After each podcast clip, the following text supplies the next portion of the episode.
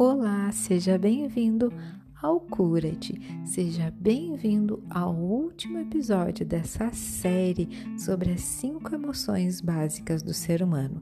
E eu sugiro a você que, se você está chegando agora neste episódio, que você possa percorrer os demais episódios anteriores para que você possa ter um melhor aproveitamento, um melhor entendimento sobre essas cinco emoções básicas do ser humano. O meu nome é Marisele, eu sou terapeuta e estou comprometida com o desenvolvimento humano. Então, hoje nós vamos estar conversando sobre uma emoção que é muito almejada por todos os seres humanos, seja de uma forma consciente ou inconsciente, todos nós desejamos sentir afeto. Então, eu inicio perguntando para vocês: será que nós já nascemos com afeto? Desde quando essa emoção está presente na nossa vida? Ou será que nós vamos desenvolvendo essa emoção ao decorrer das nossas vidas? O que, que você acha? Para responder então essa pergunta, vamos entender desde quando que essa emoção faz parte de nós. Pessoal, quando nós estamos então dentro do ventre da nossa mãe, nós estamos lá sentindo segurança, nós temos conforto, nós temos tudo o que nós precisamos para a nossa sobrevivência. Nós estamos com a nossa mente tranquila e relaxada. E é assim, a partir desses primeiros instantes da nossa vida que nós estamos recebendo afeto e nos beneficiando dessa emoção através do acolhimento, da segurança, do calor do corpo da nossa mãe. Então, a gente já tem os primeiros contatos com essa emoção. E depois, ao decorrer da nossa vida, nós vamos então experimentando com outras pessoas. Esse sentimento vai aumentando dentro da nossa vida. Olha só, então vamos percorrer agora entender como que a parte física recebe essa emoção. Quando nós estamos lá dentro do ventre da nossa mãe, nós então estamos tranquilos, como eu havia dito, nós estamos recebendo tudo o que nós precisamos.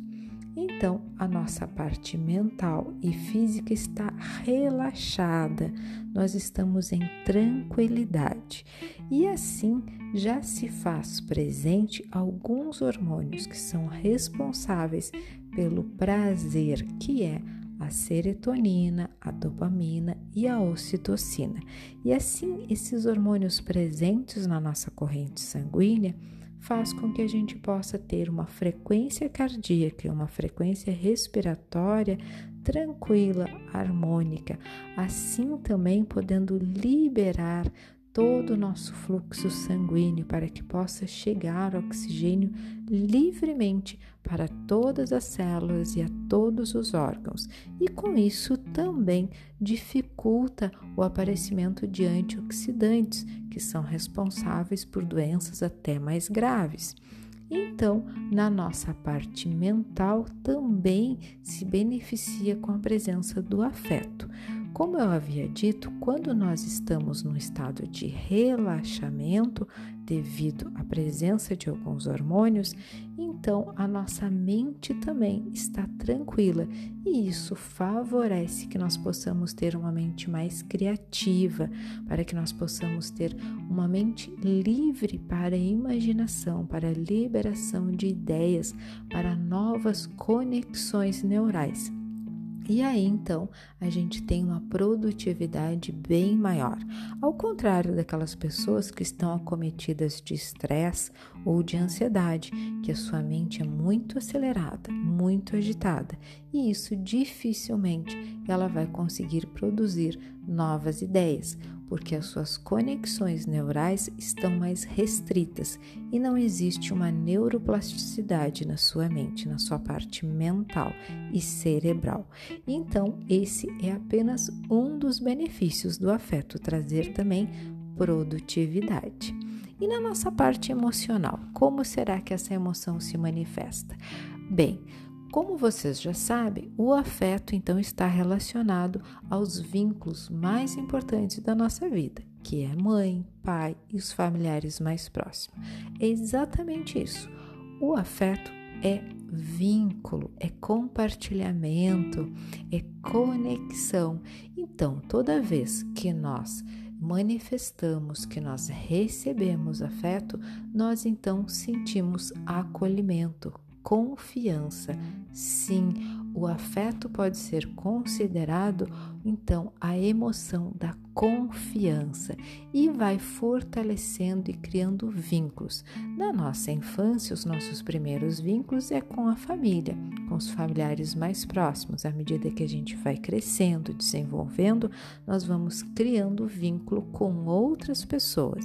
E à medida que a gente vai trocando afeto, carinho, olhares e atenção, esses vínculos então vão ficando mais fortes, nós vamos estendendo esses vínculos e tudo aquilo que eu troco afeto, a gente vai criando conexão, laços com as pessoas.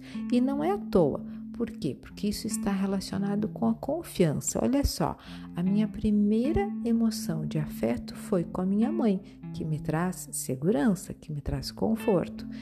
Então, toda vez que eu recebo afeto, eu vou acreditar, o meu cérebro intuitivo vai entender que esta pessoa é confiável, que é seguro estar com essa pessoa, na presença desta pessoa.